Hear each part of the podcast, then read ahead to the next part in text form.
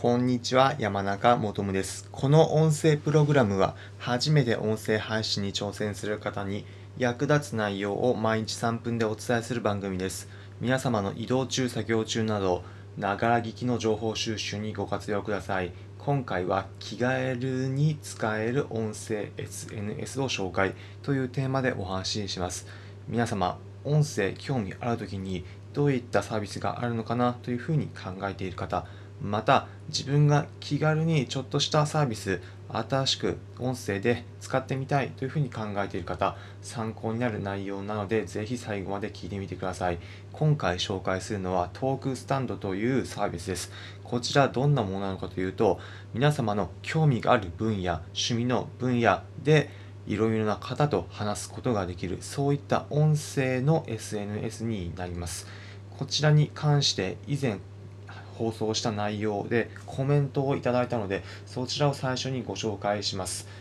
以前の放送回音声 SNS って何？使える音声 SNS 紹介3分の2トークスタンドという放送をしました。以前の放送回でもトークスタンド一度紹介させていただきました。こちらの放送回いただいたコメントをお読みします。ひろふみ旅人ソロトリップさんからコメントをいただきました。ありがとうございます。旅の話のトピックは多いのでしょうか？ということで、このトークスタンドのサービスについて旅のトピックがあるのかということで、えーご質問いただきました、えー結論で言うと旅のトピックもあります。このトークスタンドというサービス、皆様が使うとなった時に何ができるのかメリットで言うと、自分が興味がある分野で同じ興味を持った人と会話ができるということです。例えば皆様が料理作るのが大好きだという人だと最近新しく挑戦してみて作ってみて楽しかった料理は何でしょうみたいなことをトピックで募集するとそのトピックに興味を持った人同士で喋、えー、ることができる。料理に関心がある人同士で最近に、え自宅でうまくできた時短レシピなどと話し合うことができるだったり他にも皆様自分が本読書読むのが好きだなだったり最近公開されたこの映画が面白いなという場合だとこの映画例えば〇〇という映画について話しませんかというようなトピックを立ててそれにレスポンス反応が入るとそのトピックについて話し合える。また自分がどんなトピックがあるかなというふうに探していった時にあ読書について募集してるのがあった。じゃあ自分も試しにこのトピックを応募してみようというふうにになると自分の興味がある分野に沿って話すことができるといったサービスになっています。その先ほどご紹介したひろふみさんのコメントでもひろふみさんの場合だと旅行に関して関心があるとなった場合同じく旅行に関して興味がある人同士で話し合えるというようなものになっています。このスタンドスタンド、えートークスタンド自体も中見てみた場合旅行に関して国内旅行について話すトピックだったり台湾について話すトピックなどもあったので自分が興味関心があるという方ぜひ一度トークスタンドを見てみることをお勧めします。こちらの放送回以前の放送回については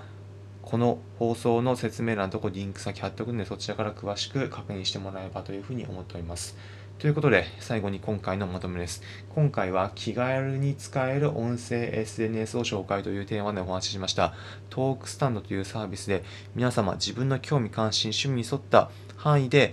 えーいろんな方と音声で話し合えるそういったサービスになっています。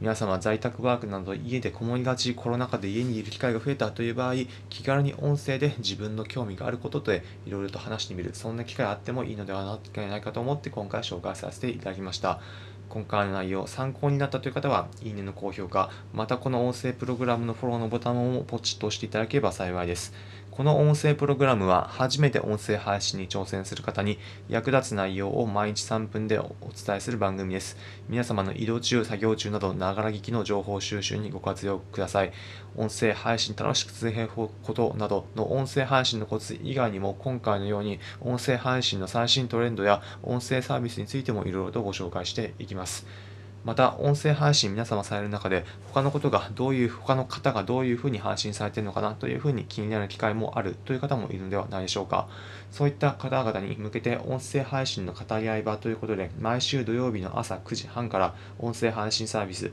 スタンド FM のライブ配信で音声配信の語り合い場を用意しています。他の人の音声配信のやり方、聞いてみたいという方はぜひ参考にしてみて、皆様の音声配信に活かしてみてください。気になる方は毎週朝土曜日の朝9時半から山中もどむまたは音声配信のコツで検索していただければ幸いです。それでは今回お聴きいただきありがとうございました。また次回お会いしましょう。皆様良い一日お過ごしください。それじゃあ。